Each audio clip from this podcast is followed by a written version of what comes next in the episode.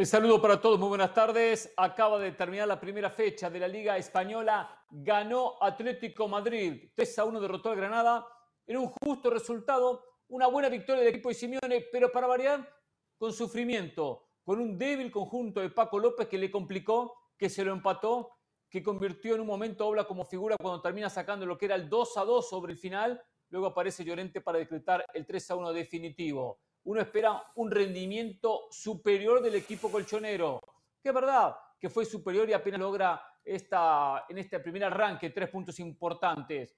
Pero hay que exigirle más para que pueda competir esta temporada cabeza a cabeza con Real Madrid, cabeza a cabeza contra el Barcelona. Golazo de Memphis Depay, gol de otro partido, un error de Jesús Vallejo, parecerá lo que le enseñaron en el Real Madrid, me imagino yo, porque se la dio redondita, redondita Álvaro Morata para que la empuje y consiguiera la apertura el 1-0 cuando cerraba la primera mitad y parecía que nos íbamos al descanso con el 0-0. Simeone se va contento porque ganó, pero ojo, enfrentó a uno de los equipos más débiles de este campeonato. ¿Cómo le va del Valle?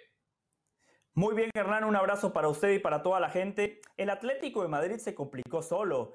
El gol del Granada es un error de Carrasco en la salida. Después la otra, más o menos clara, que tuvo el Granada sobre el final en ese remate de Usuni, otra pelota que el Atlético de Madrid pierde en la mitad de la cancha.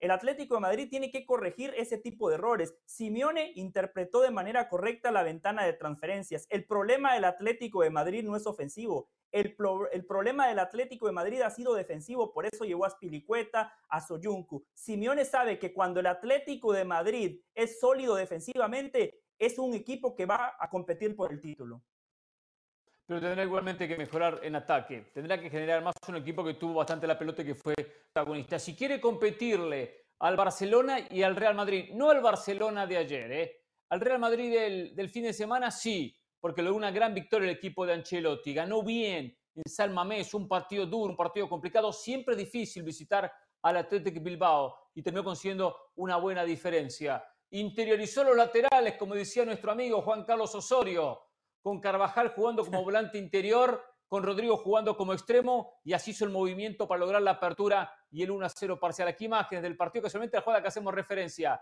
Participa muy bien, acompañando a Carvajal y después el derechazo potente al palo del portero para esta ventaja del 1-0. ¿Le gustó la posición de Carvajal? Bueno, eh, sí, pero lo que más me gustó del Real Madrid fue la mitad de la cancha.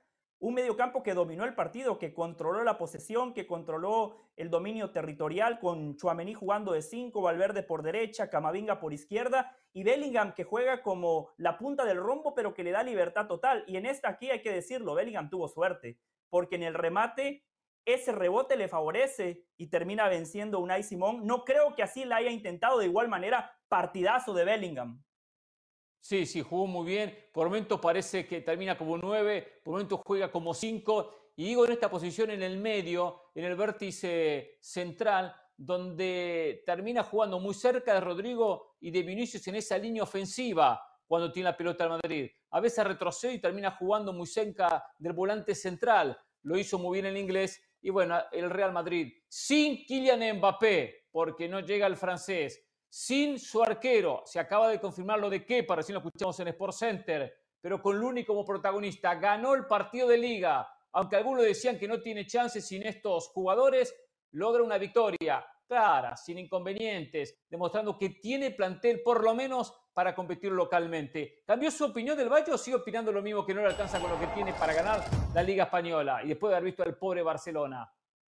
Le faltó agregar y sin militado. En un ratito vamos a hablar de cómo el árbitro le metió la mano al Barcelona. Vamos a hablar de cómo el árbitro le metió la mano al Barcelona. Pero no, mi opinión no cambia. El fútbol se define en las áreas y el Real Madrid ha perdido poder. Kepa a mí particularmente no me convence. Fue una exageración los 80 millones de euros que en su momento pagó el Chelsea al Athletic de Bilbao. Y si se confirma que Mbappé no llega, hay que esperar, ¿no? Porque todavía quedan días en este mercado de transferencias. Pero si Mbappé no llega al Madrid le va a costar mucho. Fíjese los goles que acabamos de revisar. Ese primer gol fue una jugada sucia. O sea, muy bien Carvajal que se tira al piso como siempre. Nunca da una pelota por perdida. Bien Rodrigo que define el primer poste. El segundo gol una pelota parada. Muy bien, hay que potenciar la pelota parada. Pero ¿Qué quiere le decir? faltó generación. ¿Que no tiene mérito lo de Ancelotti? Le faltando generación. Le sigue faltando que sus delanteros tengan oportunidades claras. Ah, al Atlético no le falta generación. Al Atlético no le falta generación que termina, que termina sufriendo el partido. No lo menciona, pero, pero para Ancelotti y compañía sí. 38 eh, minutos liquidó un partido. Pero estamos hablando del Real Madrid o del Atlético de Madrid. No, no, no, estamos comparando sus comentarios. Simplemente estoy exponiendo sus comentarios porque a uno simplemente le terminamos comentando live, pero, pero mucho más complicado, mucho más complicado por su defensa, ganarle. ¿Por su defensa o por la generación? El Atlético de Madrid históricamente gana por su defensa, el Madrid gana por los futbolistas que, tiene arriba, por eso le tenemos que, pedir a cambiar más el Atlético. No entiendo la comparación, no entiendo honestamente la comparación porque vemos que siempre le exigimos mucho más a Ancelotti que es lo que le exigimos, le exigimos a Simeone. Y digo de parte suya puntualmente. ¿Quién tiene más recursos? Está muy parejo. Hoy está muy parejo los recursos. ¿Cómo parejo? Simeone hace tiempo que tiene un gran quiere comparar la media cancha del Atlético de Madrid con la del Real Madrid? a ver, mire. conjunto el Atlético Madrid. No empecemos a comparar hombre por hombre porque no tenemos tiempo en este Coque, programa. De ¿eh? Paul, Mar, Llorente, Carrasco, el Real Madrid, Chuamení, Valverde, Bellingham. Por eso. Por favor. Por eso. y encima en la banca Cross, en la banca Modric. Y encima el Atlético, bueno, el, Atlético estaba Correa en el banco suplente también, por citar uno. Correa normalito, ¿eh? Es un jugador normalito.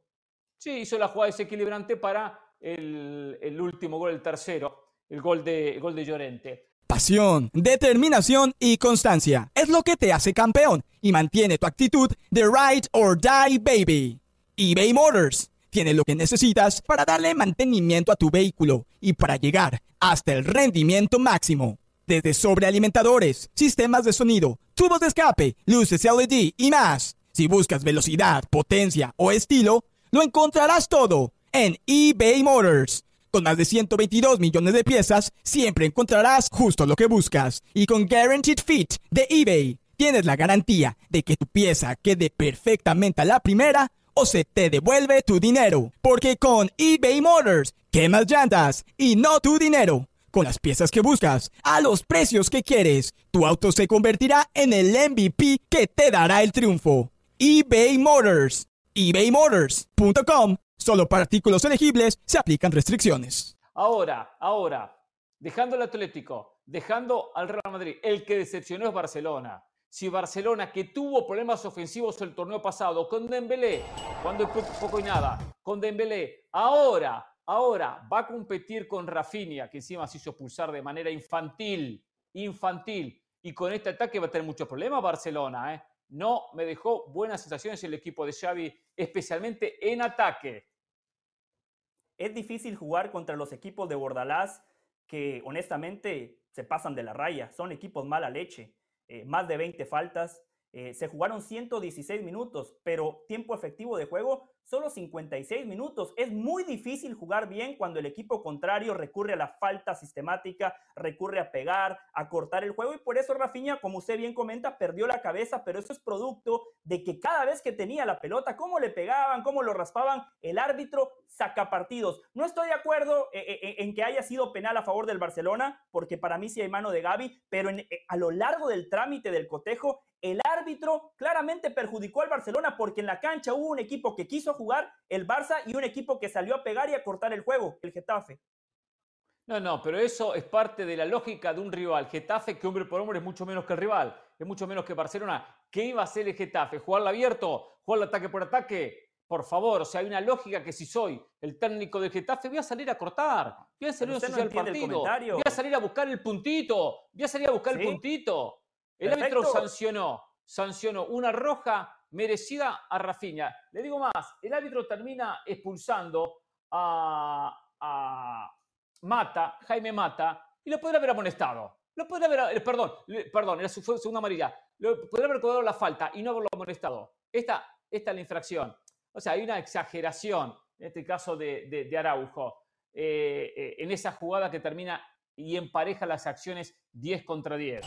Entonces, el árbitro no perjudicó a Barcelona. Lo, sobre el final, en eso coincido con Del Valle, mano de Gaby, mano de Gaby, por tanto no se podía sancionar penal. Tampoco existe, existe una patada, le, toca la, la suela del zapato a Ronald Araujo que termina exagerando sin dudas, exagera, como que lo hubiese partido en dos, pero hay una mano previa y el fútbol es cronológico, ¿o no es así? Solo le quería decir algo, le quería aclarar un comentario. Por supuesto que el Getafe tenía que salir a buscar el puntito. Yo no estoy discutiendo eso. Yo digo cómo lo salió a buscar. Los equipos de Bordalás, Hernán Pereira, por si no los ha visto, son mala leche, son malintencionados. Cuando un equipo sale a no jugar es muy difícil. Yo entiendo que usted busque el puntito, pero me parece que lo que vimos este fin de semana fue antifútbol. Tiene razón Xavi Hernández, la gente que paga un boleto, la gente que se sienta frente a la pantalla de ESPN Plus y de ESPN Deportes para disfrutar de un gran espectáculo, no lo puede hacer porque para que haya un buen partido de fútbol, Hernán, tiene que haber dos equipos en la cancha con la intención de jugar y el Getafe nada más salió a pegar. Explíqueme algo, ¿cómo Damián Suárez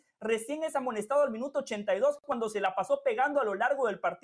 El árbitro a mí no me gustó. Reitero, el árbitro tiene que tener lectura de juego. Hay que sacar a Marías por reiteración de faltas. Para los que dicen que opino con la camiseta, Hernán, hay que aprender a ver el fútbol y los árbitros también tienen que darle la lectura correcta a lo que los entrenadores y los futbolistas plantean en una cancha de fútbol. Pero no se puede entrar en lo que entró Xavi, en esa desesperación, ese lloriqueo que derivó en una expulsión en vez de buscar un poco más de autocrítica. Entiendo que Rafinha juega a perfil cambiado. Eternamente en ese puesto por derecha, pero no abrimos la cancha de esa manera. ¿eh? No tiene un lateral profundo porque no lo tiene, porque termina improvisando centrales como laterales y Araujo o Condé, en este caso el uruguayo, porque el propio eh, Rafinha engancha siempre hacia el medio, no va a abrir la cancha, no busca apertura de defensas, hay que abrir a los equipos que terminan jugando atrás. Pero bueno, un punto con sabor a poco para Barcelona, ¿eh? muchísimo para el Getafe en este arranque de campeonato. A ver, hablando de novedades, Kylian Mbappé vuelve a entrenar con el primer equipo del Paris Saint-Germain.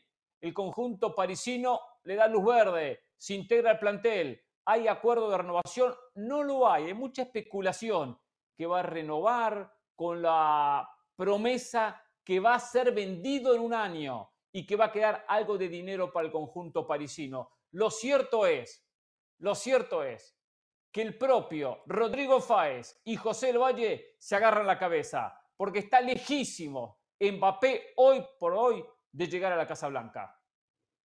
Para mí no cambió tanto el panorama, ¿eh? ¿eh? lo que pasó lo adelantamos la semana pasada. Mbappé va a jugar porque es un activo, porque Luis Enrique lo necesita desde lo deportivo. Aquí hay que esperar hasta el 31 de agosto, Hernán Pereira. Yo le sigo creyendo a Rodrigo Fáez, yo le creo a nuestro compañero. Claro que entiendo su esperanza, ¿eh? entiendo su esperanza, ¿eh? pero complicado el tema. ¿eh? Señor, vamos a la pausa. ¿eh? No se pierda la peña de la liga los viernes 12 y 25 hora del este, 9 y 25 de la mañana del Pacífico. Pausa, volvemos en Jorge Ramos y su banda. Mucho más nos queda. ¿eh? La MLS tiene que cambiar sus reglas en contrataciones de jugadores. Neymar se fue a Arabia Saudita. Se olvida la MLS. Por cierto, el viernes tuvo un golpe durísimo. ¿eh? Monterrey puso en su lugar a Los Ángeles FC. Neymar se fue exiliado. Hernán Pereira, abrazo.